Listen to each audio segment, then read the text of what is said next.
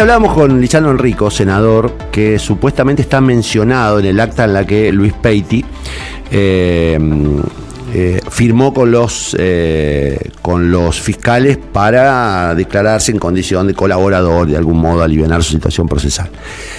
El acuerdo se filtró. Eh, nadie sabe quién lo filtró. Hay un, allanamiento de un abogado en Casilda que se supone pudo haber sido el, responsable.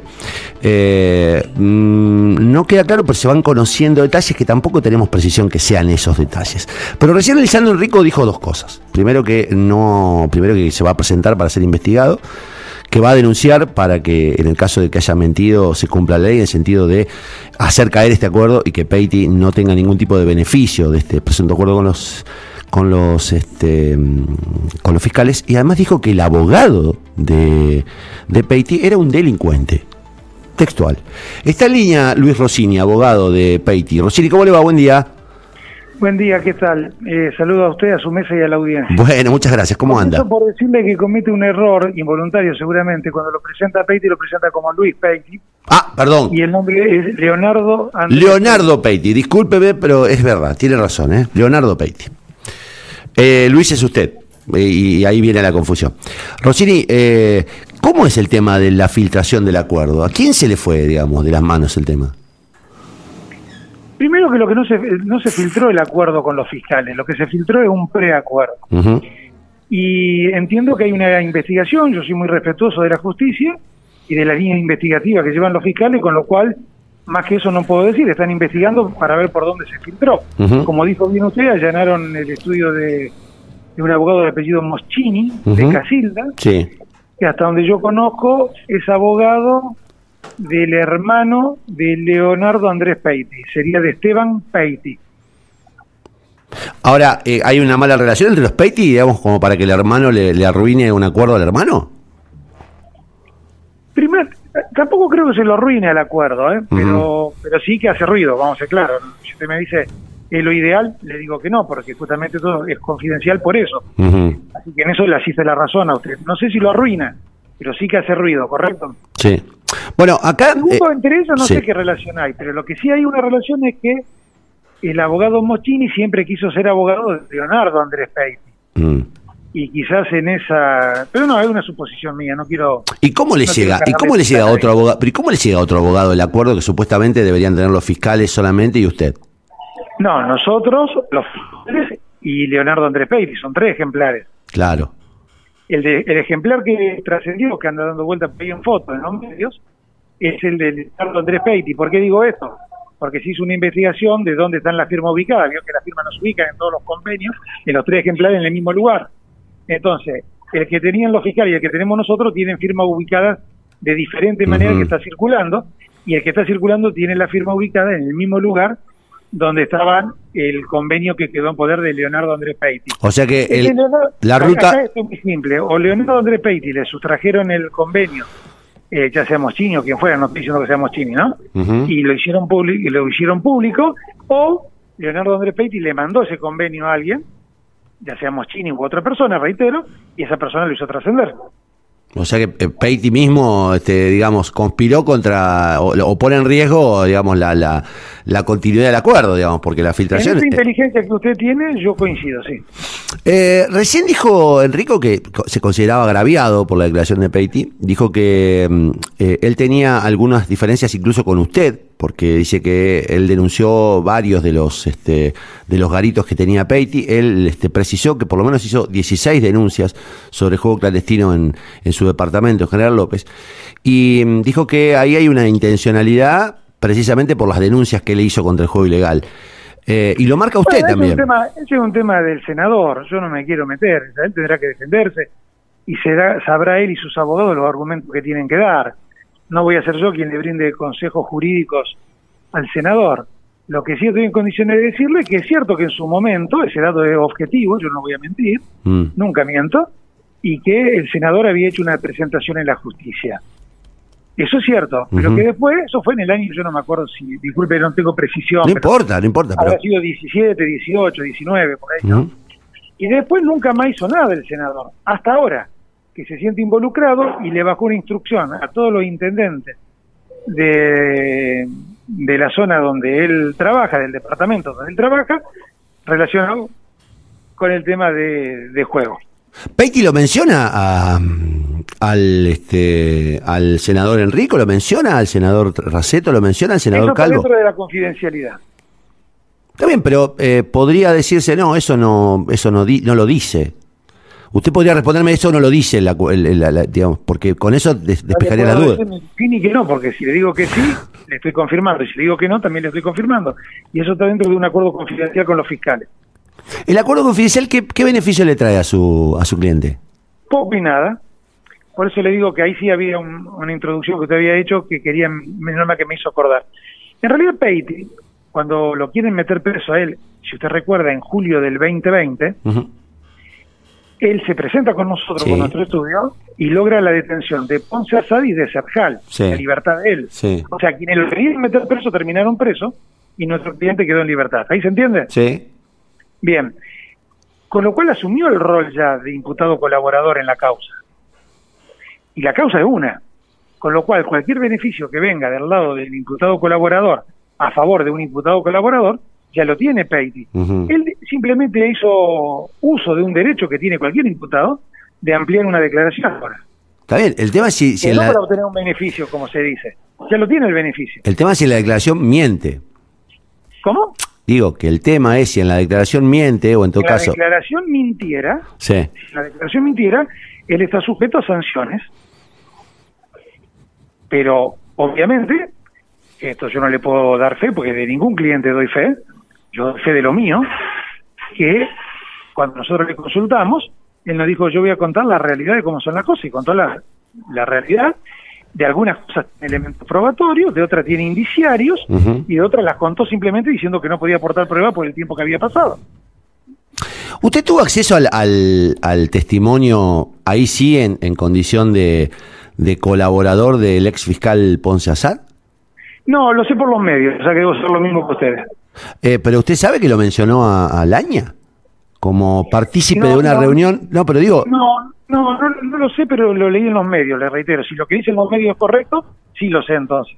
pero digo, Leí en los medios en estos días. pero Peiti participando, Peiti, digamos, si se declara arrepentido, en todo caso, si está colaborando, debe saber si participó de una reunión con un juez de, de Venado Tuerto acompañado del ahora ministro Laña. Eso no lo suelo decir porque está dentro de la confidencialidad por un lado, Ajá. pero, pero por otro lado, por otro lado, le vuelvo a repetir que ese tema es algo que es ajeno a mí, porque lo que dicen los medios y lo que dijo el doctor Romera, que yo llamé, Sí. tengo una buena relación con él, que es el abogado del senador. Sí, él dijo que no, no se dirigía a usted, ¿eh? Dijo que se dirigía a los anteriores Mira, no se abogados. dirigió a nosotros, pero cuando él dice los abogados de Peiti, Sí, no distingue. es inocente Romera. Todo el mundo sabe que el abogado de Peiti es el estudio Rossini. Entonces, ¿qué quiero significarle con esto? Quiero significarle que él ya corrigió esa situación Romera. Yo le adjudico que se pudo haber equivocado, le adjudico que se pudo haber equivocado. De todas formas y de todas maneras, eh, quienes dicen que participaron de esa reunión son tres abogados de apellido Tortajada, eh, Porro, o Porri, perdón, Porri, Sí. y hay otro que no me acuerdo ahora, eh, bueno, se me fue de la memoria. Sí. Con lo cual, con lo cual le digo, yo no participé, no le puedo dar fe yo, Luis Rossini, de algo que no participé. Bueno, pero es Tortajada, Porri, el otro abogado cuyo nombre tampoco recuerdo, y habla concretamente de- del ministro de Seguridad también. Eh, pero yo no estuve, así que no le puedo decir si Ah, era así o no. Tampoco me lo desmiente, digamos. No, no lo puedo saber, ni, ni por sí ni por no. Ujú. Eh, Rossini, ¿usted no cree que la, la causa está demasiado embarrada? ¿Que esto ya se ha transformado en una guerra política? ¿Alguna vez lo hablamos esta, ya? esta causa, esta causa es la causa más importante en la provincia, Sí, esta causa es política desde el primer día, sí. que sí, al haber trascendido, y ahí le doy 100% de la razón a usted en la introducción que hizo antes de hacerme la nota, al haber trascendido el convenio este privado, lo que están buscando es sabotearlo, obviamente, porque saben que los que están nombrados pueden tener serios problemas en la justicia. ¿Y por qué digo esto? Porque aparte hay que ver la eficacia que tuvo Peiti cuando ya declaró como imputado colaborador. Esto como yo siempre ya lo dije en otros medios, pero lo reitero porque me parece muy gráfico, ya que salimos de una Olimpiada este año. Si yo voy a la Olimpiada este año y saco medalla de oro en una disciplina, en la próxima Olimpiada me van a mirar con, con, con, con cuidado, ¿no es cierto? Ujú. eh, Peiti, con sus declaraciones y su elemento, metió preso nada más ni nada menos que al fiscal regional de Rosario y a un fiscal de grado. Sí. Con lo cual, si yo fuera mencionado por Peiti en una declaración, estaría muy preocupado por la eficacia que tiene cuando declara. Claro. Eh, la diferencia es que, en- eh, y vamos a convenir, que en su momento cuando pone preso a Ponce Assad y, a- y al fiscal Serjal, eh, había filmaciones en un estacionamiento. Y, No, esa afirmación del estacionamiento fue porque yo dije que a pedido de Peiti me había reunido con, con Ponce le di la cochera y la fueron a buscar y la encontraron. Acá también tiene un montón de elementos, si es lo que usted quiere saber, eh, Peiti aporta un montón de elementos en, en esta nueva declaración. ah, ¿no es bueno, es, un dato, ¿eh? es un dato. Bueno, bueno, yo digo, aporta elementos. Aporta elementos, indicios, pruebas. O sea, no, no es menor la declaración de Peiti. Luego voy a repetir, él sacó medalla de oro en el último Juego Olímpico. Sí. Vamos a ver ahora cómo le va. Eh, le hago dos preguntas más. Una eh, tiene que ver con eh, la causa y tiene que ver básicamente con eh, el, el objeto de la causa. Estamos discutiendo el juego ilegal, ¿no? Lo que sí quiero Sí. hacer dos aclaraciones que usted mencionó antes. Una es, si bien me abarca el, el deber de confidencialidad, Sí. le voy a decir esta sola mención, no violándolo, ¿eh? no violándolo. No está ni cerca en la misma situación eh, un senador que otros senadores. ¿Se entiende lo que estoy diciendo? Sí. En la declaración de Peiti y los elementos aportados, una es la situación de dos o tres personas mencionadas y muy distinta, muy distinta es la de otra persona nombrada. Ah, bien. Usted sacará su conclusión. Bien. O sea que no es la misma la situación de Traferri que de, de pon- pongamos Raceto o, o el senador Enrico. Eso corre por su cuenta como inteligente que usted y periodista Bien. agudo, pero yo le dije que no es la misma. Usted dirá para dónde va cada lado. Le hago dos preguntas finales. La primera. No, perdón, le dije que tenía otra aclaración. sí, aclare. Y a lo de este hombre Enrico, que, que hace ya del 16, que me viene llamando delincuente a mí, Sí. donde hay un, hay un comunicado de la Cámara de Abogados Penalistas de la ciudad de Rosario, donde lo obviamente le dicen a Enrico que, que se presente él, ya que yo me presenté a la justicia cuando él me dijo delincuente, ante el fiscal Narvaja y me autodenuncié, Ujú. porque dije, un senador debe ser una persona seria. Me autodenuncié y después de investigarme seis meses archivaron la causa, porque no encontraron delito alguno. Pero además de eso, además de eso, le inicié acciones legales y le embargué, perdón, lo inhibí, perdón, lo inhibí en sus bienes. Con lo cual, digamos, más delincuente me diga, más inhibición le voy a matar. Lo que no sé si es solvente este hombre, no, le conozco el patrimonio. Eh, le dije que tenía dos preguntas para hacer. La primera era el objeto de la causa. Eh, se supone que en este momento se está investigando, se supone que su cliente estaba generando algún nivel de práctica para influir sobre senadores eh, o pagando coimas a senadores para que le otorguen el juego online, ¿no? Eso está dentro de la confidencialidad. Ahora, el juego online, después de la detención de Peiti y después del, del escándalo judicial, se terminó entregando de manera ilegal, porque no hay ley, y violando la ley de juego este, vigente, a tres empresarias, a tres empresas este, de juego. Eh, Sí, no sé si de manera ilegal, pero entiendo que el procedimiento... Irregular. un especialista en derecho administrativo, pero entiendo que es un procedimiento irregular por el cual se le entregaron las concesiones. Sí, coincido con usted. eh, es irregular y de hecho tiene tres objeciones del Tribunal de Cuentas, digamos, vaya... Sí, sí, sí, coincido con usted. Entonces coincido digo, con ¿no es raro que estén investigando la, la- el, la presu- el presunto tráfico de influencia sobre un operador que es su cliente, eh, cuando al mismo tiempo el Estado hace lo mismo, pero concreta el delito? Mm, Sí, es buena su, es buena su aclaración, sí, mm, eh, es un tema que, que es interesante tratarlo, sí. Creo que puede tener, puede tener razón. Lo tengo que dejar porque estoy entrando en un No, y la última, y la última, la última, lo de Netflix. Eh, usted arma un lío bárbaro con la- le pido disculpas, estoy entrando en un consultorio médico. Bueno, bueno, darle, bueno. todo mi tiempo. Bueno, Rosini, ¿Eh? muchísimas gracias, ¿eh? Chao, hasta luego, hasta luego, hasta luego. Hasta luego, Luis. Este, pásela bien. Bueno, hasta ahí, hasta que nos pudo atender este, el doctor Rossini, eh, se ponía interesante la charla, justo cuando estábamos entrando al territorio mm, que más este, nos interesaba, este tema de que se está investigando una causa por un presunto delito en el que se intentaba hacer algo que después terminó haciendo Perotti. Y dijo Rossini, es interesante lo que usted está planteando. Y yo creo que entendió que se estaba metiendo en camisa de once varas y que no iba a poder salir de ahí. Creo. Tenía una, urgencia médica. Eh, nada, es cada vez más eh, ba- barrosa esta situación. Yo te repito, entiendo, porque me, me pasa con Laucha, me pasa con Anita, me pasa con muchas gente que me dice, che, no entiendo de qué estás hablando, porque la verdad hay que tener algún nivel de información avesada para este, abordar este tema.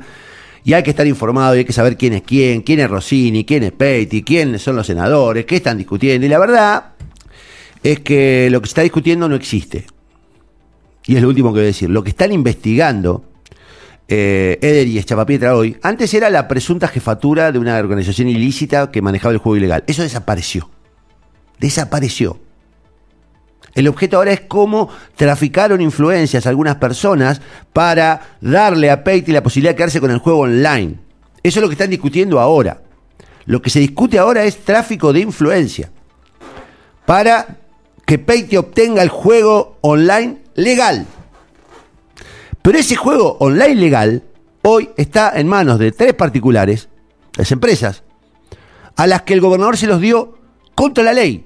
Y digo lo que ya dije muchas veces, es muy impresionante que en Santa Fe estemos armando un escándalo sobre presuntos delitos que estaban buscando concretar algo que nunca se concretó, pero al mismo tiempo nadie hable del delito que sí se concretó, en cabeza ni más ni menos que del gobernador de la provincia y el titular de lotería, Rodolfo Cataño.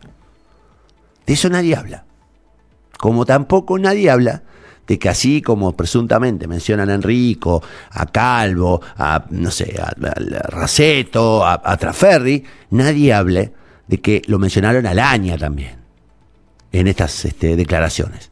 Y entonces ahí te das cuenta cómo en realidad están instalando un tema que les conviene a algunos, que les conviene a algunos.